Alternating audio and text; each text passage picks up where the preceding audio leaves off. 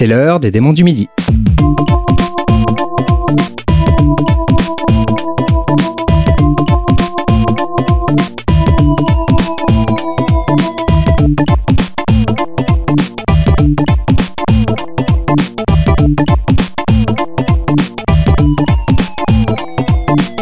Bonjour à tous et bienvenue dans ce 49e épisode des Démons du Midi, votre podcast de musique de jeux vidéo que j'ai l'honneur et l'avantage d'animer en compagnie de Pipo Mantis. Pipo Mantis, comment ça va? Bah ça va plutôt pas mal et toi Gotos? Ça va bien, ça va bien. On est alors on est entouré de cartons Ouais. euh, parce que voilà, si vous ne suiviez pas l'actualité euh, récente du podcast, on est euh, sur la fin d'un déménagement, euh, le déménagement du podcast vers geekzone.fr. Donc si vous nous écoutez, c'est probablement que tout s'est bien passé. Normalement. Si vous avez discuté avec des gens qui ne le trouvent pas, il faut les prévenir. C'est ici que ça se passe maintenant. Si vous voulez venir commenter, dire des mots doux ou des mots méchants, hein, ça arrive, et ben c'est maintenant sur geekzone.fr et plus du tout sur Radio Kawa. Voilà. Et, euh, et donc euh, voilà, c'est toujours la même rengaine à chaque, euh, on va dire, rentrée du podcast, la rentrée presque scolaire avec un mois de décalage. La reprise Et on écoute des reprises. On va en écouter beaucoup, donc des remixes, des bootlegs de jeux vidéo divers et variés. Du métal, de la flûte, du bongo, il y aura tout ce que vous voulez. C'est vrai qu'on se lâche un petit peu et je pense qu'on s'est bien lâché sur cette playlist. Ouais. Et je ne sais plus qui commence. Voilà. Eh bien c'est toi. Eh bien, merci Pipo pour ce premier morceau. On va passer un extrait d'un album que j'aime d'amour. Euh, alors, ça va être du gros orchestral, mais de l'orchestral avec des arrangements finement ciselés. Ben tiens. Un thème un peu particulier tiré de The Legend of Zelda Ocarina of Time par Eric Buchholz.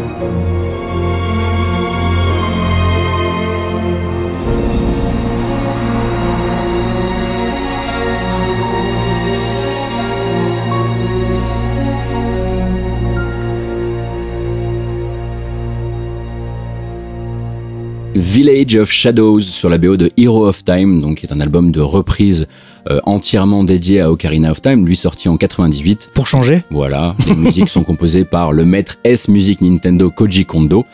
Euh, ça fait un bout de temps qu'on cherche le bon moment pour passer un extrait de cet album parce que c'est vrai que c'est plus un album qui raconte une histoire. Mhm. Euh, donc c'est 21 pistes orchestrales euh, qui te racontent vraiment la légende de bout en bout sans jamais faire de reprise à la note. Là par exemple on est sur le thème du village Cocorico sauf que tu vois plus du tout des poules, tu vois des fantômes. C'est ça, des fantômes de poules. Voilà, c'est entièrement en mineur, c'est très très flippant. Euh, et là, là c'est vraiment l'arrangement qui prime. Et je même- trouve plus beau que flippant en fait presque. Oui, il, non, mais il est mélancolique, il hein, est vraiment. tragique, il est il très tragique très beau. quelque ouais. part. Euh, donc c'est l'arrangement, l'arrangement qui prime, mais également l'arrangeur, parce que voilà, c'est Eric Buchholz. Donc euh, c'est à lui qu'on devait en 2014 l'album Pokémon Double Team. On avait Mmh. passé, euh, grâce auquel en fait il se fait repérer par l'industrie. Mais quand je dis repérer, c'est genre pas un peu, c'est repérer. il- Genre il a intégré l'équipe d'arrangement et d'orchestration de l'album commandé par Nintendo pour les 25 ans de Zelda. Oui, quand Voilà. même. Et après, il a participé à définir le futur des tournées Symphony of the Goddesses qui continuent à arriver euh, chez nous à Paris quasiment tous les ans au Palais des Congrès. D'accord, oui, donc, Donc il, a, il a bien mené sa barque. Il a, il a monté en skill assez rapidement. Euh, ces derniers temps, il bossait en tant qu'assistant de production sur euh, donc production musicale sur Record, voilà, avec Ok. Chad Sitter, avec qui il avait d'ailleurs bossé sur Zelda, et en même temps qu'il kickstartait justement cet album pour réunir assez d'argent pour euh, confier ses partitions à 60 musiciens parce que c'est un vrai orchestre. D'accord, ceci explique la, la, voilà, la, qualité de la production sonore. quoi. Exactement. Et c'est voilà, c'est un des rares euh, projets musicaux pour lequel j'avais donné de l'argent sur Kickstarter et c'était de loin mon meilleur investissement. peut-être même jeux vidéo confondus, euh, peut-être sans Darkest Dungeon, mais sinon je suis très très content. La question, c'est est-ce que t'as baqué Shenmue? Hum, non. Bon, alors ça va.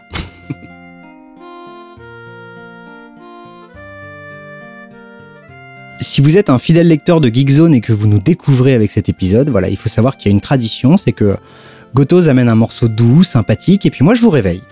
et là, ça va être particulièrement, euh, ça va vous réveiller, on va dire. hein, c'est réveillant. et c'est réveillant, tout à fait, puisqu'on va s'écouter une reprise des thèmes de combat de Final Fantasy VII par MK Lachu.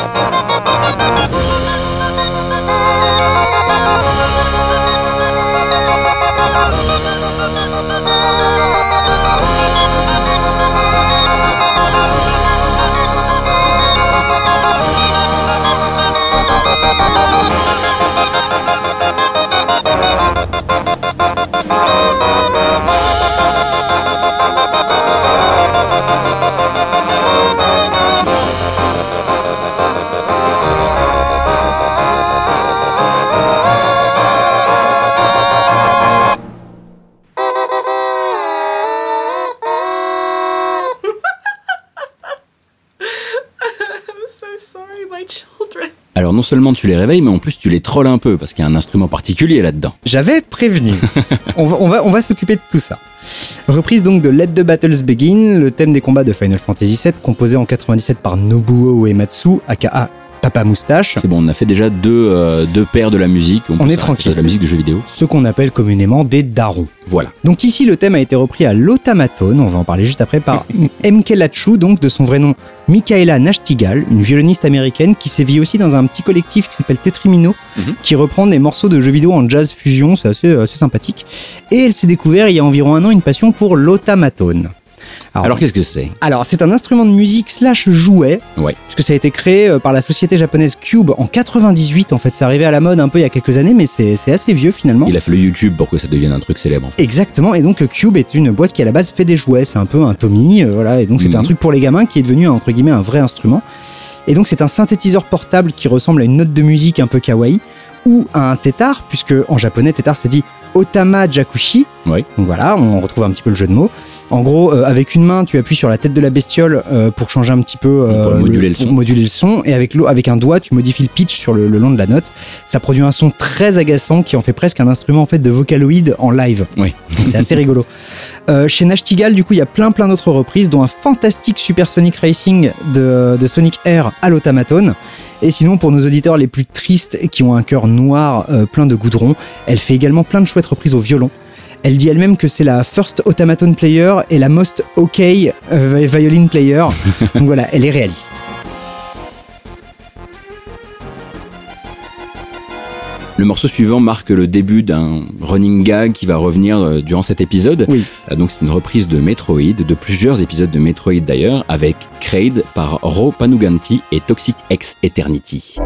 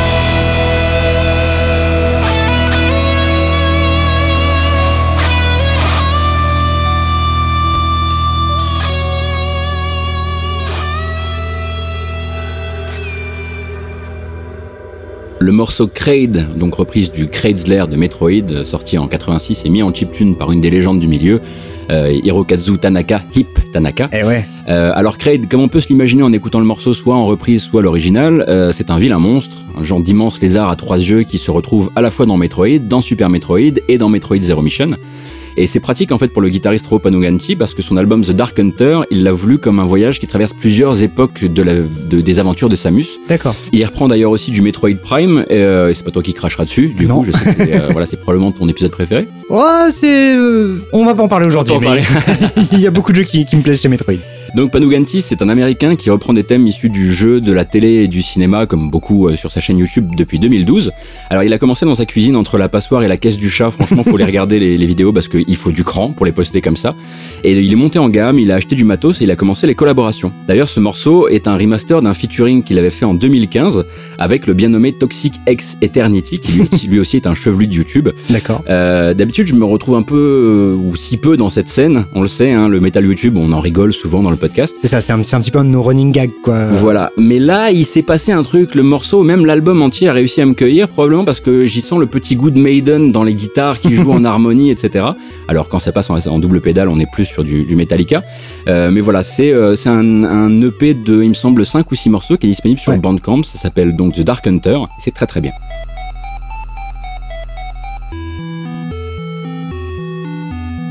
Des pirates de l'espace, on va passer à la baston dans le métro, ce qui est toujours assez cool, avec donc une reprise de Street Fighter 3 Third Strike, Jazzy NYC 99 par Maxi Daman et The Consuls.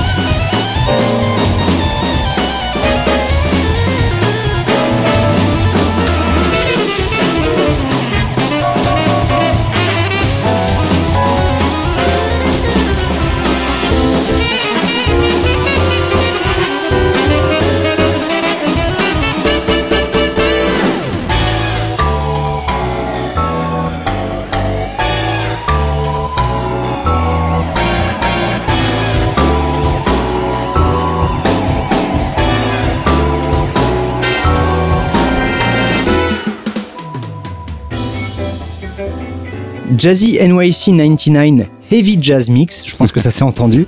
Euh, donc reprise du Jazzy NYC 99 composé par Hideki Okugawa pour Street Fighter 3 Third Strike en 99 évidemment. Évidemment. Repris ici donc par Max Daman, euh, aka Michael Staple, un compositeur et remixeur canadien qui a fait plein de compos pour des fan games en fait, Capcom vs SNK 3, Sonic After the Sequel, Mega Man Battle Network 3D.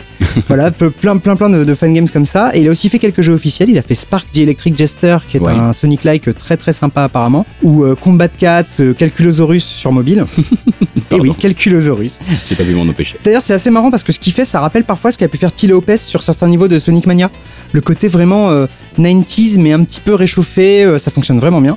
Et ici, donc, il est épaulé par The Consuls, un groupe de jazz australien spécialisé dans les reprises de JV, qui euh, donne vraiment le son jazz de ce morceau, parce que Max Daman, à la base, c'est, euh, Maxi Daman, pardon, c'est vraiment euh, plus de l'électro.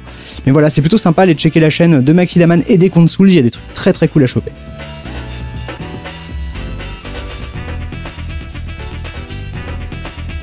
L'épisode du déménagement, c'est aussi l'épisode des rappels. Alors c'est vrai que euh, entre les moments qui sont liés à la thématique d'épisode, eh bien, on s'accorde des passages par notre actualité, les jeux auxquels on a joué ces derniers temps et qui Ouais. nous ont tapé parfois dans l'œil et l'oreille, parfois juste dans l'oreille, ça arrive.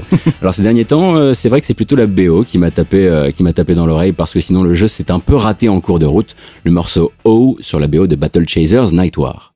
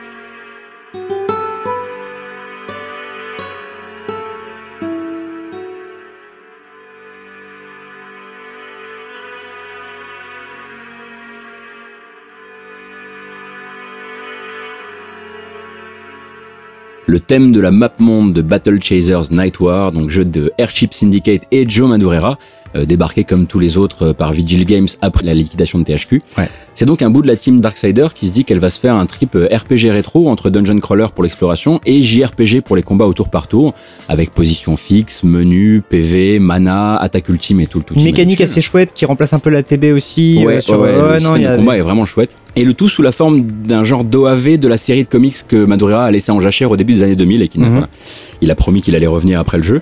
Euh, sur le papier, c'est vraiment top. Il y a un chouette système de combat, comme je le disais. Malheureusement, tout est beaucoup trop long. Il y a des gros murs de difficulté Ouais. où on te renvoie à faire du grinding sans même essayer de t'emballer gentiment l'information. En gros, on te dit ah t'es en niveau normal, bah désolé, euh, le- ça va être impossible. Ouais, Donc, tu reviens en arrière. reviens plus tard. Voilà, Ouais, exactement. Et c'est dommage parce que si on met le- de côté le scénario, qui est celui, comme je le disais, d'un OAV, c'est vraiment Mhm. pas intéressant pour les fans.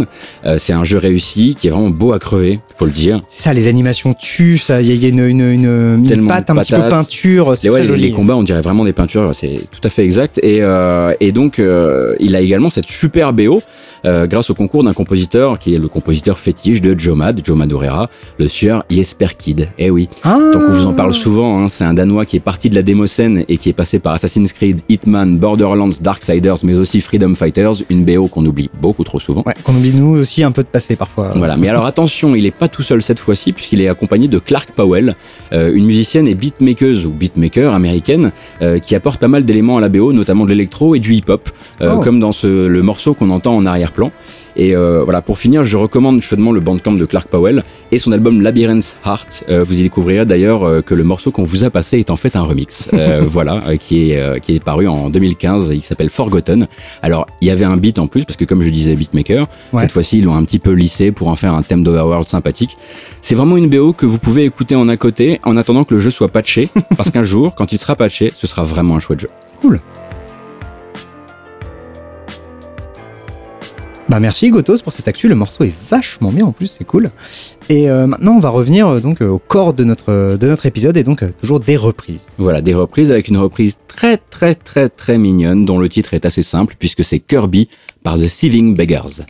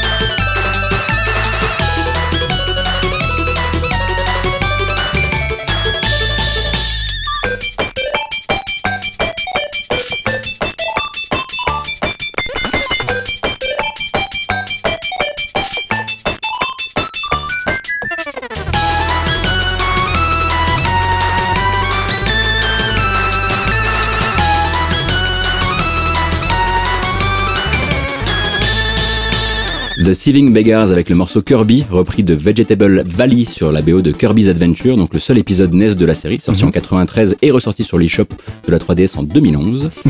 Euh, à la BO du jeu original, c'est l'un des duos stars du studio Al Laboratory, à savoir Hirokazu Ando et, plus connu, Jun Ishikawa.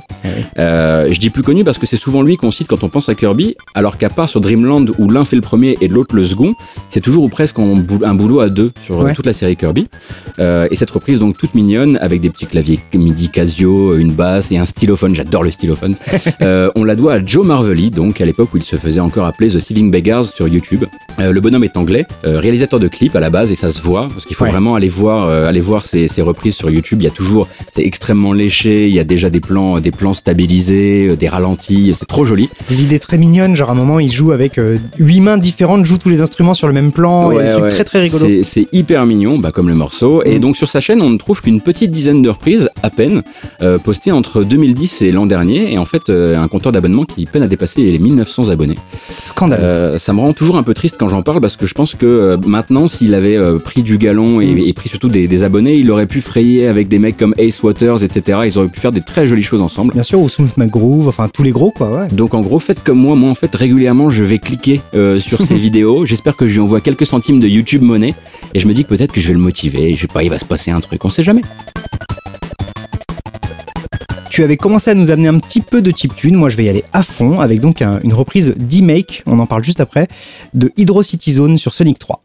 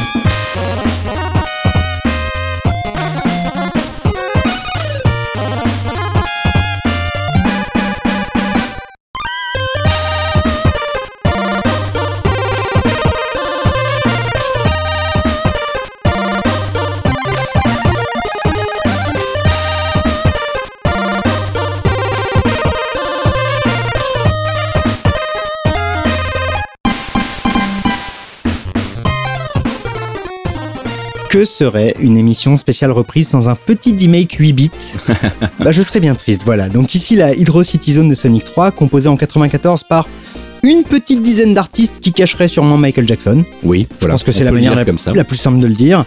D-Maké donc par Harumi Makoto, une compositrice remixeuse tout droit venue des Pays-Bas.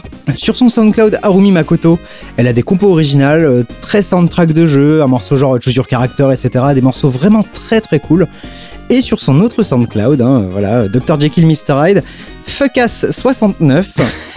Elle a des reprises plus ou moins débiles et c'est souvent très très débile, parfois pas loin de la YouTube poupe quoi. Vraiment, on est sur de, de l'expérimental, c'est très très rigolo. Et voilà, donc je vous conseille très très fort ses SoundCloud et son YouTube. Il y a beaucoup de perles super chouettes. La particularité de la prochaine reprise, c'est que vous ne connaissez probablement pas le jeu dont elle est tirée. Vraiment, hein, faut, faut s'être accroché dans les années Amiga Ouais, euh, pour s'en souvenir. Mais le morceau, lui, cette reprise est fantastique. One Step Beyond par Leslie Nayoko.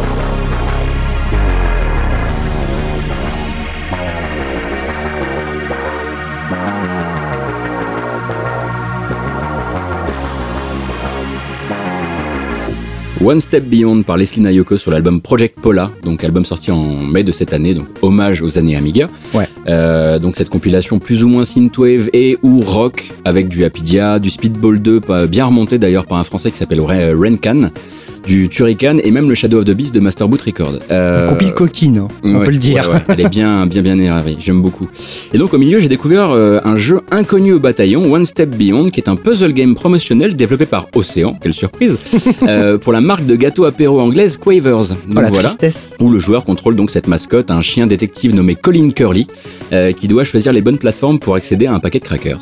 Ok. voilà, on, est en, on est en plein dans la, la bonne promo dégueulasse de ces années-là. Et donc euh, au milieu, il y avait ce morceau euh, sorti de nulle part, hyper énervé, euh, par un mec qu'on connaît et qu'on aime beaucoup ici, un certain Dean Evans. On lui doit entre autres la géniale BO de Waterworld sur Super Nintendo. Exact. passé, Ouais. mais aussi celle de l'arme fatale, celle des pierres à feu et les versions Amiga de Hook et de Jurassic Park. Euh, bref, il est passé par chez euh, Océan quoi. hein. Voilà, il faut dire que chez Océan, il y a un vivier d'excellents compositeurs, des anciens euh, de la- du C64, etc., Ouais.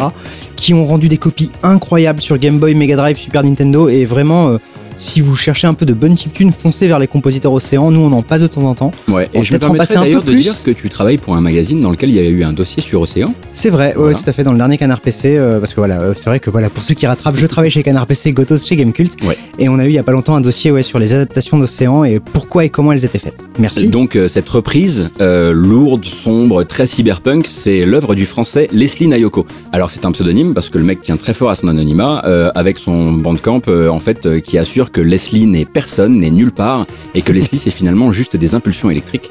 c'est un Euh, concept. c'est un concept. Et donc, dans une interview sur le site Synspiria, on lui trouve un passé dans le métal et le stoner, des influences house, techno, indus. Mais le mieux, franchement, c'est encore euh, d'aller euh, se balader sur son bandcamp et écouter son taf perso, euh, notamment l'EP Unfolding Rêverie. C'est une très bonne porte d'entrée et en gros, pour définir le style, c'est un peu de la musique de boîte dans un univers cyberpunk type Deus Ex ou autre. Ok. Et moi, c'est ma grosse cam, donc si c'est la vôtre, allez-y. Et toujours pour les nouveaux arrivants, il faut savoir qu'il y a une autre petite tradition qui est que parfois, eh ben, on fait des doublettes et on se laisse la main. On se laisse la main exactement. Et tu me laisses la main pour un morceau très chouette tiré d'un album que je déteste. Mais oui, Euh, L'album dédié aux jeux vidéo de Tinago avec le morceau Uncharted.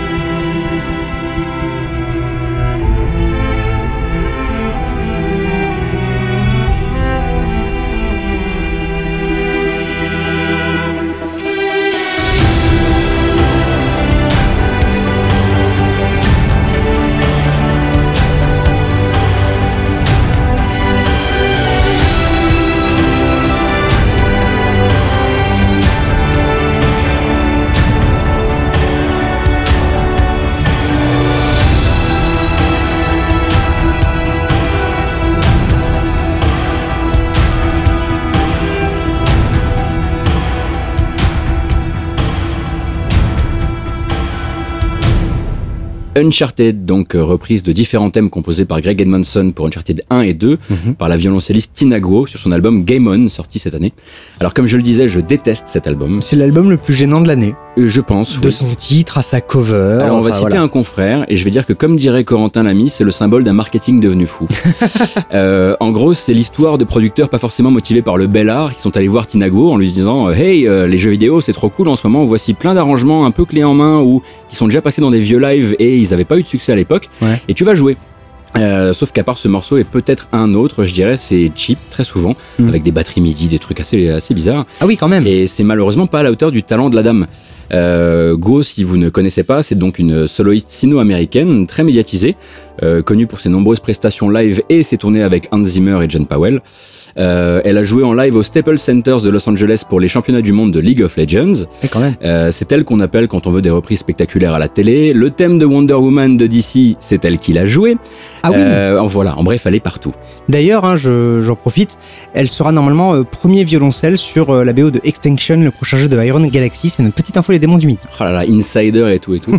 et donc voilà, quand je disais qu'elle était partout, c'est même en double page donc du glamour russe, pays où tout le monde est absolument fou de ces clips hollywoodiens où elle joue euh, entre deux lancers de jambes. Il y a plus de lancers de jambes que de, que de jeux de violoncelle finalement. Ouais. Alors attention, je veux pas me faire mal comprendre, c'est too much certes, mais ça n'a rien à voir avec quelqu'un comme Lindsay Sterling parce que c'est du beau jeu, c'est du beau jeu de violoncelle. Mm. Et en plus sur ce morceau, il y a du violoncelle mais également du RU. Au début du morceau, la première partie c'est du RU et on n'en écoute jamais suffisamment et dans ce podcast et dans la vraie vie, donc c'était le moment. Écoute Gotos, ça devenait un petit peu trop lyrique. Il est temps que je reprenne les rênes de ce podcast. Allons bon. Donc avec une reprise évidemment de Megalovania sur la BO d'Undertale.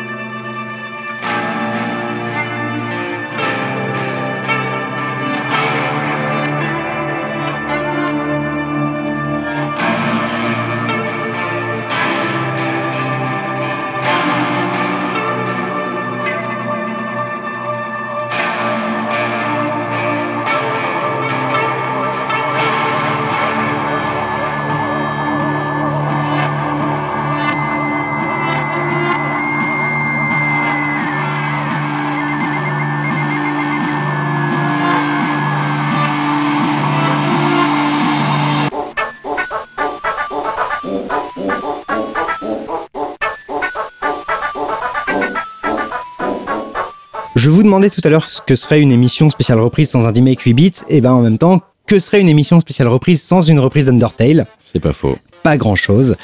Donc voilà, le Megalovania d'Undertale, composé en 2015 par Toby Fox, est repris ici par Marshall Hart et Corey Johnson, avec une intro qui rappelle le Iron Man de Black Sabbath, Ah bah qui le, qui en, le toute, cite. en même. toute tranquillité. Donc Marshall Hart, en fait, c'est deux personnes, euh, JMR et Strifeg. Et à ne pas confondre avec le DJ Marshall Arts ou l'agence d'artistes du même nom qui, entre autres, représente Céline Dion. C'est pas rien. D'accord. Et ouais, mon gars. Donc JMR, de son vrai nom Jeff Roberts, c'est un Canadien qui s'occupe de la partie chiptune, pendant que le russe euh, Strifig, Mikhail Ivanov, gère les grosses guitares post-rock et accessoirement euh, admin sur le, suite, euh, sur le site pardon, Dwelling of Duels. Ah d'accord. Et ouais. Tout est lié, tout est lié, Exactement, voilà, il est très très proche de, euh, en gros, Dwelling of Duels. C'est un site un peu à la, à la OC Remix, mais en concours, Voilà. où euh, chaque mois il y a un thème et les gens euh, concourent pour faire le meilleur morceau Et c'est pour ça qu'ils sont tellement potes avec Stemage. Tout s'explique. Voilà, il y a vraiment une, une- une diaspora des repreneurs de jeux vidéo, c'est absolument terrible. Donc voilà, tout ça c'est euh, c'est vachement bien. Ils font tous également des petites compos perso euh, très très cool. Mhm. Et donc pour ce Megalovania, ils ont aussi appelé Corey Johnson, un compositeur post-rock spécialisé dans les reprises de Zelda et de Earthbound. Oui. Évidemment, donc on retombe sur nos pattes avec Undertale. Les traditions ont la peau dure et c'est pas parce qu'on déménage qu'on va changer les choses de ce côté. À chaque euh, milieu, on va dire, d'épisode, on demande à un compositeur reconnu de la scène jeu vidéo Mhm. de nous proposer un morceau qui va intégrer la playlist. Alors ce mois-ci, c'est Ryan Roth, donc qui a bossé sur Cryptark, sur The Yog, sur The Beginner's Guide, et lui nous propose le thème du menu de Metroid Prime Echoes.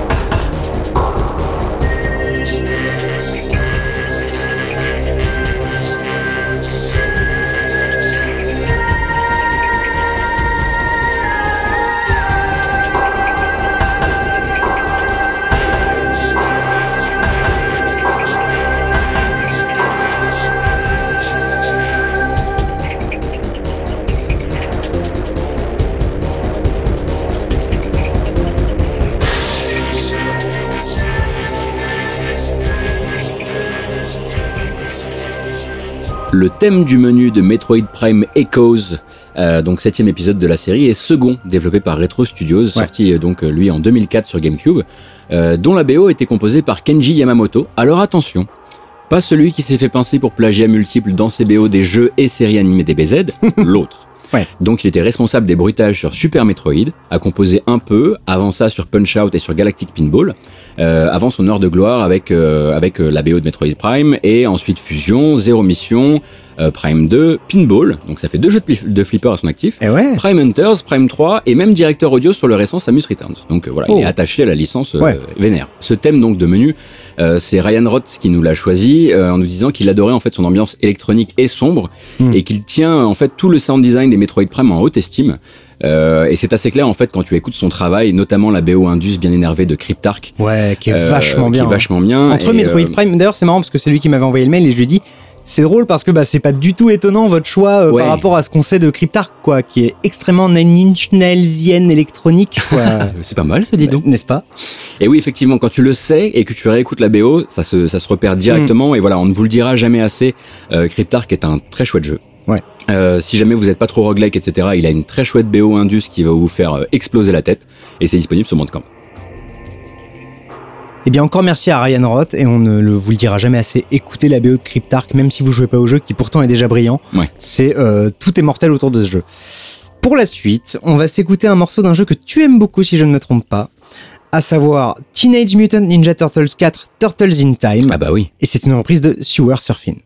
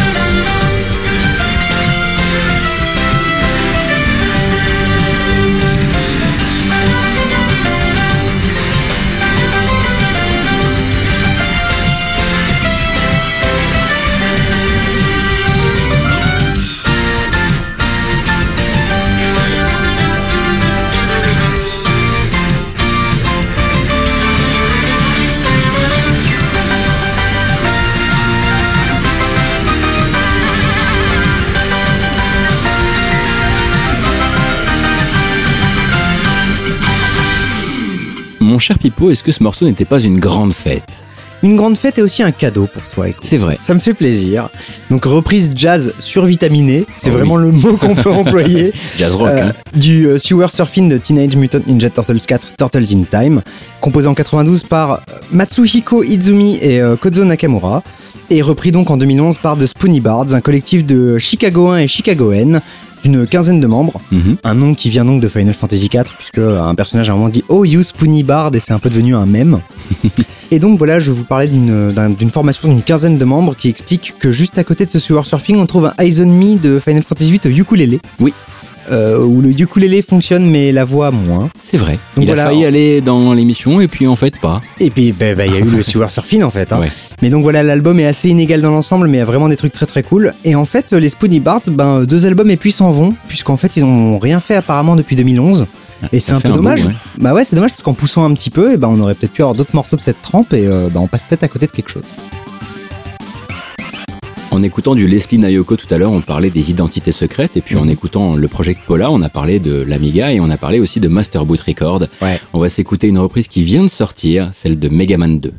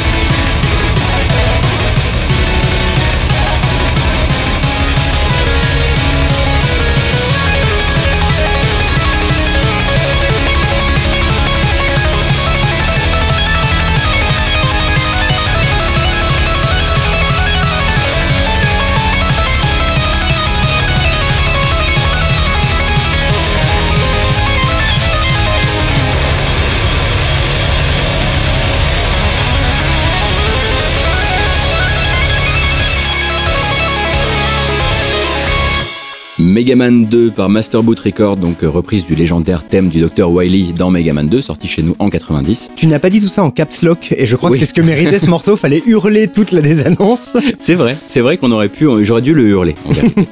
Euh, c'est l'occasion de rappeler que contrairement à ce qu'on lit trop souvent, notamment sur Kickstarter, euh, la BO de Mega Man 2 n'a pas été du tout composée par Manami Matsumae, Hmm. mais par Takashi Tateishi sous le pseudo Ogeretsu-kun, donc l'ogre. Euh, Matsumae n'a composé qu'une partie du thème de Herman en vérité. Donc Hmm. Voilà, justice euh, rendue. Qui est un thème extraordinaire, soit dit en passant. C'est vrai, c'est vrai, voilà. Euh, du coup, maintenant, on peut vous en dire un peu plus sur Master Boot Record, donc ce 486 DX cadencé à 33 MHz. Son personnage, euh, si on peut dire, derrière lequel se cache en fait Victor Love, Mm. un zikos italien qui a eu son heure de gloire sur la scène métal italienne des années 2000 et euh, a commencé à se pencher sur l'indus, sur le cyberpunk, sur la chiptune, sur le métal synthétique. Mm. Et il a créé ce son euh, qui fait qu'on l'aime beaucoup, beaucoup depuis qu'on a découvert ce qu'il fait. Ouais, on avait passé il y a quelques épisodes son Doom qui est Ouais. absolument incroyable. Enfin, j'allais dire son Doom est incroyable, mais vraiment euh, toutes ses covers, beaucoup en tout cas, sont vraiment très très bien. Si vous allez euh, choper son Bandcamp, euh, enfin non, sur son SoundCloud pour le coup. SoundCloud pour les reprises voilà. et Bandcamp pour les, les albums originaux. Euh, et là, on fait sur ce morceau qui est sorti il y a quelques semaines, euh, Rockman, donc Rockman, le nom japonais de Megaman pour les gens qui débarquent, euh, n'a jamais été aussi rock. Et c'est un peu paradoxal parce qu'il y a absolument aucun vrai instrument là-dedans. hein. C'est tout de la synthèse.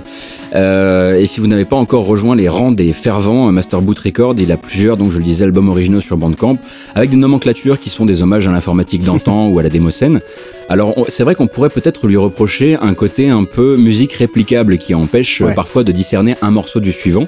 Mais le côté en fait euh, grosse brique musicale, c'est totalement assumé et ça fait partie de la démarche créative de Victor Love avec ce projet-là. Ce qu'il cherche, c'est vraiment des petits projets. Tu réouvres le même projet, tu fais autre chose avec, et on va voir jusqu'où on peut pousser la limite et du compositeur et de l'auditeur finalement. Jusqu'à l'autoparodie quasiment en fait. Ah oui, oui, bien sûr. D'accord. Et euh, bah, en fait, il, il se repose énormément sur la musique classique, ça s'entend hein, sur tous ces arpèges incroyables. euh, pour euh, pour un voilà, il, il, il infuse ça dans son métal. Ouais. Et euh, voilà, nous, on- nous, on n'est toujours pas dans l'indigestion. On Pour l'instant, ça notre va, race, hein, ouais. Donc on continue et il est possible qu'on en repasse dans l'émission. ça risque d'arriver.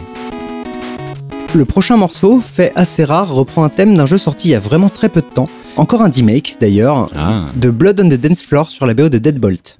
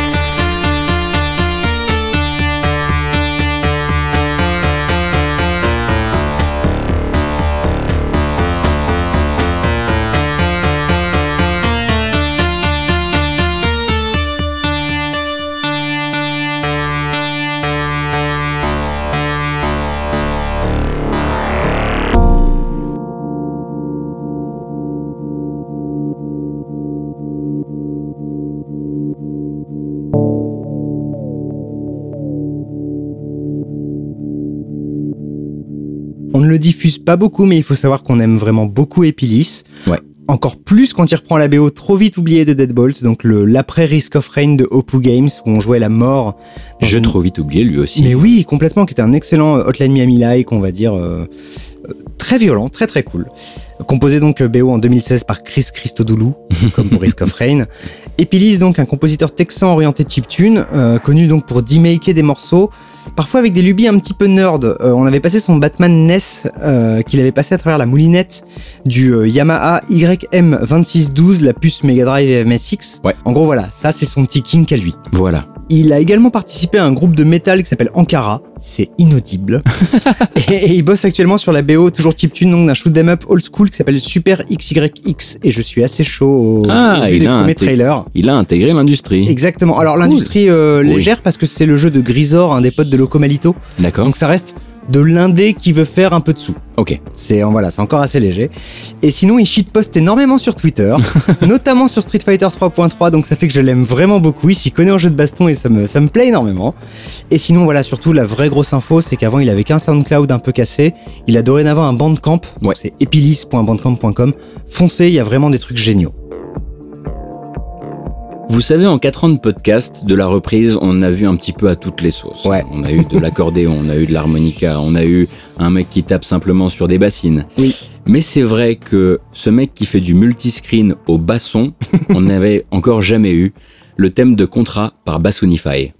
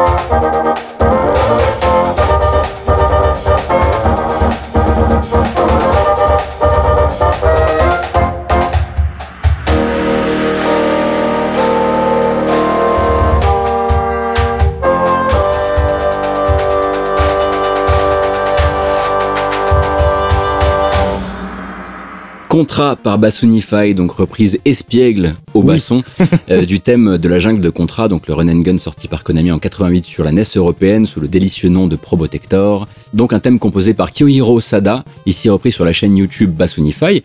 Euh, alors comment je me suis retrouvé à regarder un mec déguisé en plein d'autres mecs qui joue Contrat au basson sur fond d'image de lui mimant des lance-roquettes et des M16 avec son instrument Je ne sais pas. Il y a quelque chose de magique hein, dans ce clip. Il y a quelque chose de magique. Tout ce que je peux dire, c'est que j'étais sobre euh, et qu'ensuite j'ai enchaîné sur sa reprise du thème aquatique de Super Mario 64 et après ça j'étais amoureux. Voilà. Ok. À la tête de ce projet musical un peu particulier, on retrouve le compositeur et arrangeur Michael Scott Gebhardt, un Américain domicilié sur l'île de Oahu à Hawaï. Euh, ça explique d'ailleurs le décor de ses vidéos parce que c'est paradisiaque. Euh, il n'a que quelques reprises sur sa chaîne, mais euh, vu la réactivité de ces jours-ci, puisqu'il a notamment sorti un hommage à Cuphead, Ouais. et les collaborations qu'il a annoncées un petit peu sur, ses, sur les, les réseaux sociaux, il se pourrait bien en fait que les choses s'accélèrent dans les temps à venir. En attendant, en fait, euh, on pourra toujours patienter en écoutant ce que lui fait de manière personnelle sur son SoundCloud. Ouais. Euh, en gros, le bonhomme héberge sa vraie musique à lui et c'est du jazz, de la new age, c'est un chouette bordel et c'est plutôt pas mal. Cool. Tout ce qu'on attend finalement, c'est que Materia Collective le chope, comme il chope la moitié de la planète actuellement, et qu'on le retrouve demain sur du métal au basson. Nous arrivons maintenant aux trois quarts de l'émission, et donc c'est mon actualité. Eh oui. Et euh, dernièrement, j'ai joué à un jeu très difficile, très très cool que tu viens de nommer. C'est Cuphead. Et donc on va s'écouter le thème Fiery Frolic.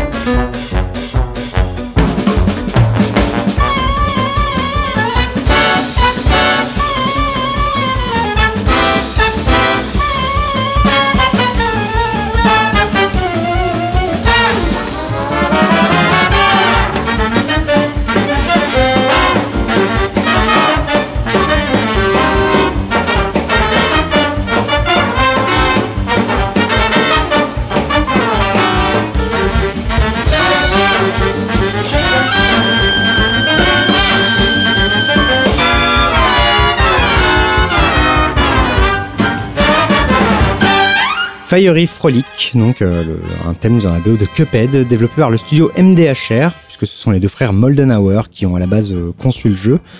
Donc Cuphead, c'est un, un jeu d'action run and gun un peu Metal Slug, mais imaginez qu'il y a 95% de boss, que tous les boss sont incroyables visuellement. Donc en gros, ça reprend la patte un peu euh, années 30, Betty Boop, premier Disney. Dessin animé de la Fleischer et ensuite Disney, ouais. Exactement, c'est incroyable. Aussi bien au niveau de la direction artistique que de l'animation, de la technique, tout est fou. Enfin, ça tombe parfaitement. J'ai passé mes premières heures à jouer à ce jeu, à appeler tous mes collègues de la rédac en disant j'y crois pas, ils ont réussi. Hmm, C'est hmm. impossible, mais ils l'ont fait, quoi. C'est euh, c'est vraiment fou et en plus c'est agréable à jouer, donc ce qui ne gâche rien. Jusqu'au moment où, car il faut le dire, Oui. c'est extrêmement difficile.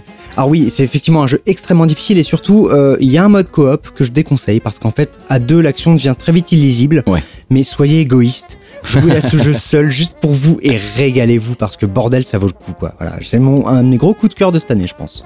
Et donc ce thème c'est Fiery Frolic, un combat contre un somptueux dragon à trois têtes. Ouais. Vraiment, enfin pareil une fois de plus, hein, c'était un des boss où j'ai fait ok ils sont allés encore plus haut que ce que je pensais quoi. Mhm. Et cette BO donc qui colle parfaitement à l'ambiance visuelle du jeu, on la doit à Christopher Madigan, percussionniste et batteur de Toronto, membre de l'orchestre du National Ballet of Canada, monsieur, s'il vous plaît. et en fait, sa seule composition perso avant Cuphead, c'était la musique de Ma Virtual Dream, un projet pour la Nuit Blanche 2013 de Toronto. Et sinon, avant ça, il avait rien fait. Et ben ça tombe bien parce qu'il apporte quand même énormément et il apporte un son qu'on avait euh, jamais, quasiment jamais eu en jeu vidéo. Et surtout, la qualité de prod, c'est quand Ouais. même impressionnant. Alors oui, il a l'air d'avoir beaucoup de copains qui savent jouer. Et puis l'argent de Microsoft, évidemment. Bien sûr, ça aide, mais vraiment, voilà, pour un, pour un premier gros essai, je trouve ça très très impressionnant. Donc voilà, franchement, qui continue à composer pour le JV parce que c'est quand même foufou ce qu'il a fait. Et même s'ils ont plus besoin de vos sous parce qu'ils ont quand même fait un million de ventes, ça c'est quand même cool. Bah jetez-vous sur ce jeu aussi difficile que fantastique. Et voilà, je le répéterai autant de fois qu'il le faut. Oh là là, on aurait dit un test de canard PC d'un coup, là, bim bam boum. Mettons qu'il y a un jeu qui s'appelle Castlevania 3 qui a eu deux BO vraiment différentes au Japon et dans le reste du monde. Et Mhm. mettons qu'il y a eu un mec qui a eu beaucoup trop de temps libre qui se soit dit c'est quand même trop dommage. Et si on les réunissait dans une seule et même BO, le thème Clockwork par Kirby Pufuchia.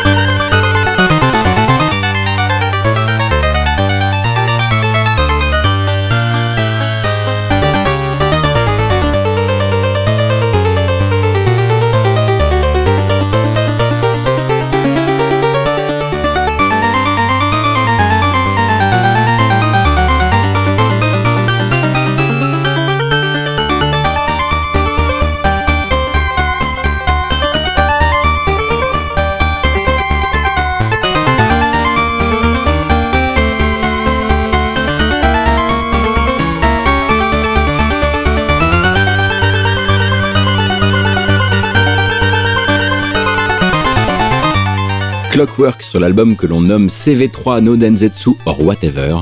Euh, un projet entre la chiptune et le montage audio signé donc Kirby Pufochia, euh, guitariste pour pas mal de groupes nerds de la grande époque comme Metroid Metal ou les Mini Bosses. Ah, Ah oui, donc là c'est vrai qu'il est vraiment en train de, de bosser dans la chip, mais c'est Ah vrai oui. qu'avant c'était plutôt un gros- bon gros gratteux. Euh, le but est à la fois tout simple et un peu magique, réunir les deux facettes d'une même pièce que sont les BO japonaises et occidentales de Castlevania 3, Hmm. euh, toutes deux composées par Jun Funahashi. Donc pour rappel, la cartouche japonaise embarquait la puce audio VRC6 de Konami, Ouais. euh, qui avait été créée pour l'occasion en collaboration avec le programmeur audio du jeu Hidenori Maezawa. Et donc Maezawa qui occupait d'ailleurs le même poste sur contrat, mais voilà d'accord. vu qu'on on vient d'en passer. Euh, chez nous, donc, on a une cartouche classique et la BO est repensée pour prendre en compte les pistes en moins, deux ou trois pistes en moins. Et euh, voilà, ça même. d'en- Oui, bah ouais, ça, ça change, ça peut tout changer. Bien sûr. Et ça a l'air d'embêter très très fort Kirby Pufochia qui se dit que il va se sortir les doigts pour réunir tout ça en conservant le meilleur des deux mondes. Parfois c'est un peu de un peu de notre version, parfois c'est la version japonaise. C'est quelque part très subjectif comme exercice Bien sûr. mais euh, c'est également très atypique. Et c'est vrai que pour les fans de Castlevania 3, car il en existe sur cette planète, il faut le savoir, c'est une écoute très intéressante qui se retrouve donc sur Bandcamp, et c'est même vous qui fixez le prix, alors voilà, il n'y a vraiment pas de quoi se priver. Suite et fin du running gag de cet épisode, puisque euh, grâce slash à cause de notre invité, on aura passé trois fois du Metroid. On avait décidé, il faut bien le dire, de faire un versus entre ta reprise et ma reprise, Exactement. qui sont complètement différentes. Et Ryan Ross est venu foutre le bordel en plein milieu. Mais voilà, donc on va quand même s'écouter une reprise du thème de Metroid par Luministe.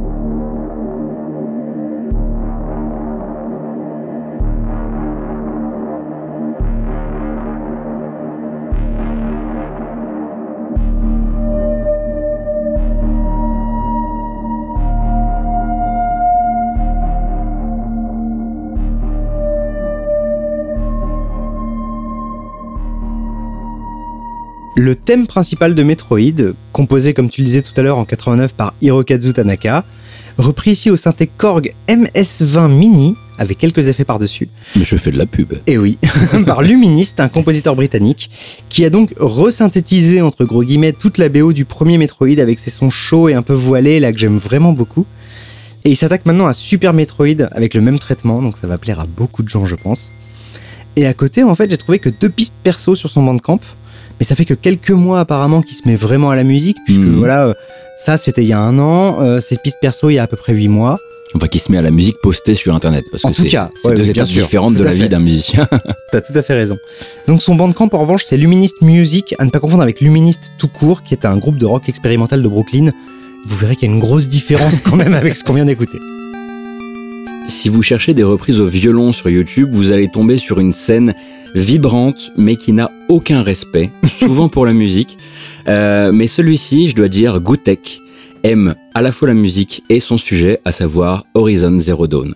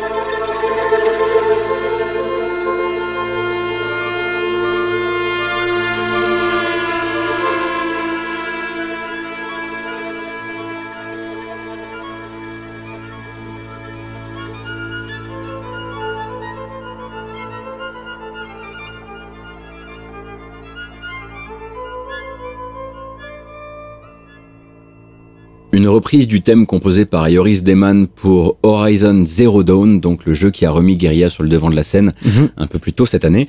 Euh, reprise donc et orchestration par un violoniste de YouTube, pseudonymé Gutek, euh, sur qui je n'ai pas trouvé suffisamment d'infos pour pouvoir éviter cette vilaine phrase. C'est un blanc qui vit et travaille en Corée, qui parle coréen et qui utilise donc sa chaîne YouTube principalement pour poster des reprises de K-pop. Alors là, tu te dis ok, euh, comme dizaines d'autres sûrement, sauf que lui en fait est violoniste pro. Il a été formé à jouer pour orchestre et donc là il joue tout seul et il superpose les pistes. Mais on n'est pas du tout dans le show à l'américaine avec un instrument électrique et chorégraphié au ralenti en fait. Ouais. On est sur de l'orchestration euh, qui pourrait être celle d'un orchestre. Et enfin vraiment c'est euh, c'est pas juste des petits arrangements mignons. Mhm. quoi. On sent que le mec a vraiment l'amour du beau son. Euh, alors il n'a qu'une une seule autre reprise dans le jeu vidéo, à savoir le thème principal de Mass Effect Andromeda. Euh, mais c'est Qui vrai colle avec euh, ce qu'il a rendu là. Hein. C'est des sons très Mass Effect, très épiques. Ah oui, euh, oui, bien ouais. sûr, bien sûr. Mais c'est quand tu les écoutes, c'est difficile à discerner finalement d'un album officiel qui aurait été commandé par l'éditeur. Et c'est ça en fait qui a fait que j'ai flashé complètement sur sa chaîne. Ouais. Alors, si vous y allez, certes, le monsieur Goutek donc a une drôle de manière d'imaginer les montages vidéo quand il fait donc son multipiste. On est plus sur de la du PowerPoint Core des années 2000. Exactement. Et il a une petite danse en plus qu'il aime Euh, bien. Moi j'étais très gêné quand j'en ai vu un danser, mais que les quatre autres répliques de lui le regardaient même pas et continuaient à faire leur truc. Il y a quelque chose de très très per- perturbant, ouais. Alors c'est écrit en coréen, alors vous pourrez pas chercher Goutek, il va vraiment falloir aller sur Google et chercher euh, violin cover Horizon Zero Dawn et là vous la trouverez. Je suis désolé, parfois c'est comme ça sur internet. C'est rare qu'on ait autant de jeux récents dans les épisodes spécial reprises, puisqu'on a eu Deadbolt, on a eu Horizon qu'on vient d'entendre, et là, si je me trompe pas, c'en a encore un qui est pas tout vieux. Alors non, il est pas tout vieux mais pas tout jeune non plus. il s'appelle Fez, il a fait sensation à sa sortie et on va écouter une reprise par Taylor Ambrosio Wood.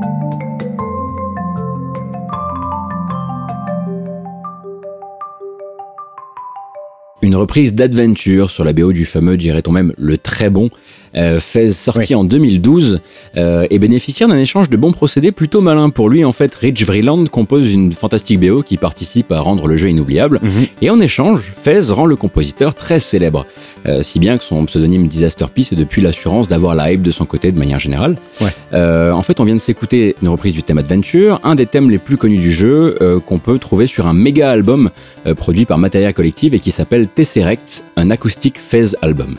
Euh, je dis méga album en fait parce que c'est 43 titres euh, assemblés via internet grâce à des artistes venus du monde entier. Comme fait souvent d'ailleurs Materia Collective, c'est un peu comme ça que les gens sont un petit peu dispatchés comme ça, ils s'envoient les morceaux par internet. C'est cool. C'est plutôt cool.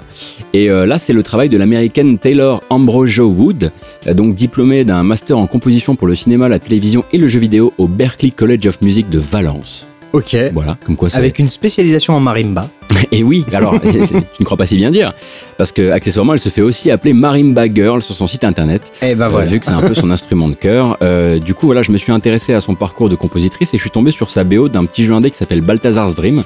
Ouais. Et en fait, méga surprise, euh, c'est de l'ambiance sombre et presque flippante. Et c'est très très inspiré et j'ai été vraiment surpris et je me suis dit, ok, on risque d'en entendre parler dans les prochains temps. Parce que c'est vrai que la sphère indé, surtout si tu commences à reprendre du Disaster Peace, c'est quand même très poreux. Donc on attend simplement bah, peut-être de l'entendre sur un autre jeu ou de Mhm. passer du Balthazar's Dream. Donc Gotos, prescripteur de jeunes talents euh, de BO de jeux vidéo. Allons bon. Tous ses meilleurs titres sont chez Universal. C'est maintenant l'heure du dernier morceau du corps de l'émission. Dernière reprise avant la reprise des reprises et vous verrez que c'est euh, comme d'habitude un petit peu tordu. Mais en attendant, on va s'écouter une super reprise du Sticker Brush Symphony de Donkey Kong Country 2 en musique de chambre par Tomo Club.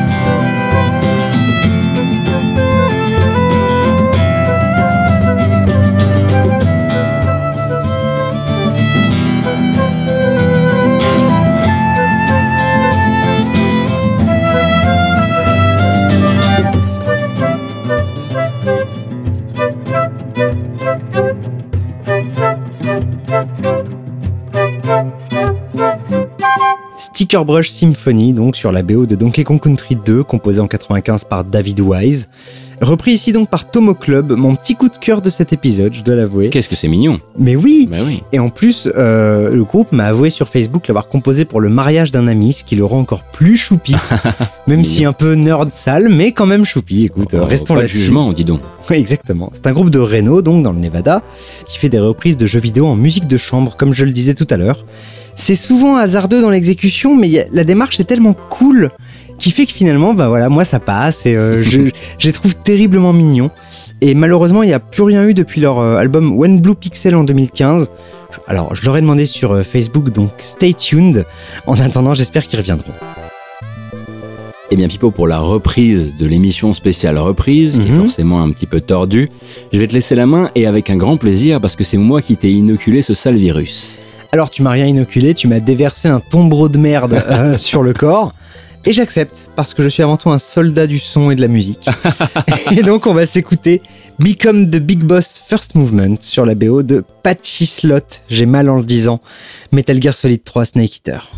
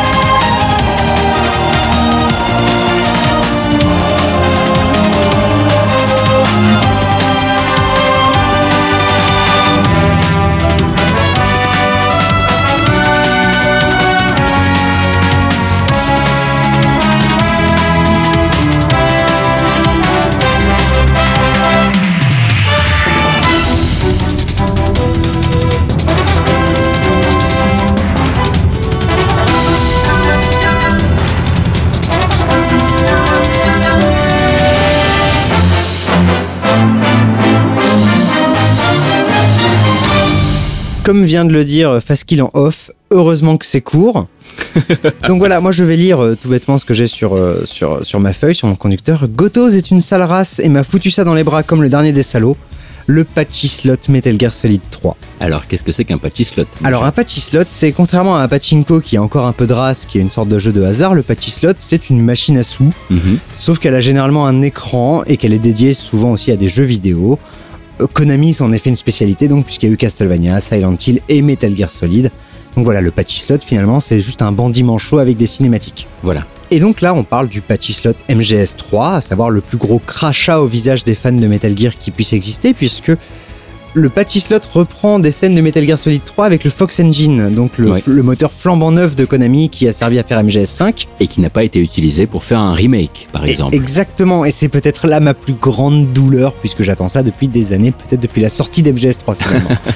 et ben donc la BO est à la hauteur du molar qu'est ce jeu, hein, euh, notamment ce thème, donc Become the Big Boss, composé par Takeshi Kuramochi. Fort et Gregson Williams à tous les étages, des saxos ratés qui insultent Noriko Ibino, une rythmique qui a rien pigé à la drum and bass euh, breakbeat de MGS3 et des cuivres sordides. Voilà un peu le programme de ce morceau qui arrive à faire tout ça en seulement 1 minute 30. Et oui, c'est un record. C'est vrai très impressionnant. Mais là, c'est ce que tu vois en fait quand un éditeur perd le, le- le droit à ses propres mélodies finalement. Exactement, parce que c'est fou. Hein. ils ont eu le droit d'utiliser la BO de MGS3 qui est utilisée pendant tout le jeu en patchy slot. Mhm. Mais c'est vrai qu'ils ont voulu absolument composer trois thèmes qui sont un peu des thèmes uniquement pour cette version. Ouais, Et ils ont fait une sorte de, on, on dirait que c'est shreddé, on dirait une blague, on dirait, on On ne sait dirait pas. que c'est suédé, vraiment, Oui, en fait, oui, c'est oui. ça, quoi. C'est le Be Kind Rewind de, euh, de, de, de la BO de jeux vidéo, c'est un scandale absolu. et donc, parce qu'il faut insulter euh, les mauvais et les perdants, Takeshi Kuramochi, eh ben, il a rien fait d'autre dans sa vie que du pop and music et des patchy slots Castlevania, bordel de merde, on me veut du mal. Et on les écoutera au prochain épisode. Eh ben, écoute, ce sera pour toi, ça, tiens. Avec grand plaisir.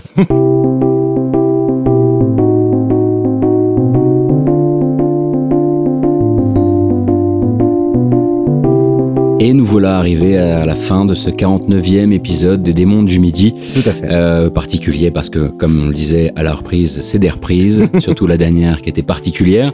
Ça, c'est euh, que ta faute, hein. Oui, c'est ma faute. J'ai fait ce choix. Voilà, pour les nouveaux arrivants qui nous découvriraient via Geekzone. Alors, on tient à remercier. Eh bien, peut-être d'abord euh, saluer Radio Kawa, puisque c'est vrai qu'on est encore en train, comme on le disait, de déballer les cartons, et puis remercier Geekzone et principalement Faskill, puisqu'il en fait partie, mais qu'il est également producteur de cette émission depuis euh, plus de 4 ans désormais. Exactement. Euh, c'est lui qui le rend, qui rend ce podcast audible. Ouais. Et c'est maintenant lui qui va le poster chaque matin, même s'il va sûrement automatiser parce que c'est une feignasse. On remercie également bien les auditeurs qui ont déjà réussi à faire la transition avec nous. Tout à fait. Merci de nous avoir suivis jusque-là ou de nous découvrir euh, durant cet épisode. Et surtout, si vous venez nous découvrir, on espère que ça vous plaît. Voilà, on vous rappelle qu'il y a un système de commentaires qui vous permettra de nous dire ce que vous en pensez. Mhm. On essaiera aussi, si vous avez des questions par rapport aux différents morceaux, par rapport aux compositeurs, par rapport à la forme que prend même l'émission, de venir vous répondre euh, dans, le- dans les commentaires de Geekzone. Ouais. Et puis, ben, on vous donne rendez-vous au mois prochain pour un nouvel épisode des Démons du Midi. Ce sera toujours deux heures de musique de jeux vidéo. Parfois, on va parler un petit peu quand même. Bah oui. Et euh, d'ici là, on vous souhaite euh, du bon jeu vidéo, de la bonne musique et peut-être. De la bonne musique de jeux vidéo. Allez, à plus. Bisous, ciao.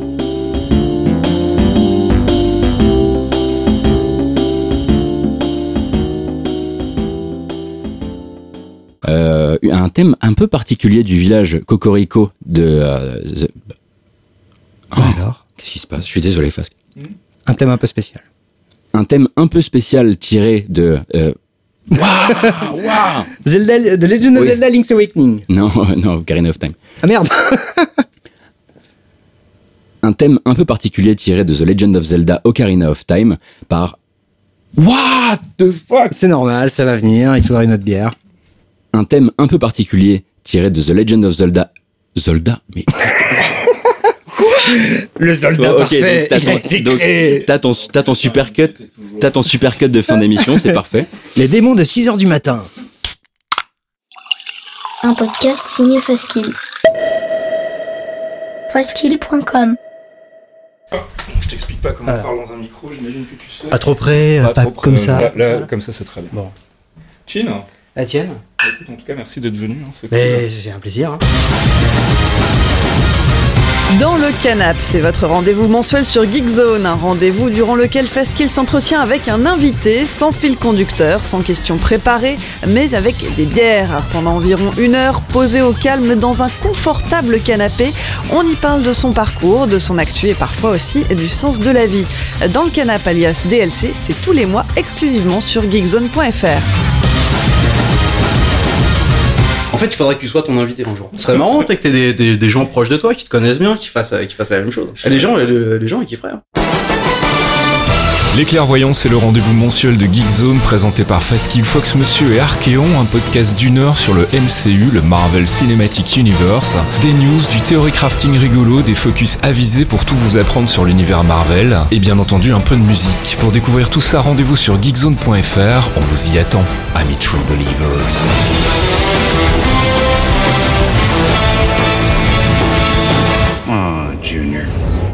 Break your old man's heart. If I have to. Nobody has to break anything. Clearly, you've never made an omelet. You beat me by one second.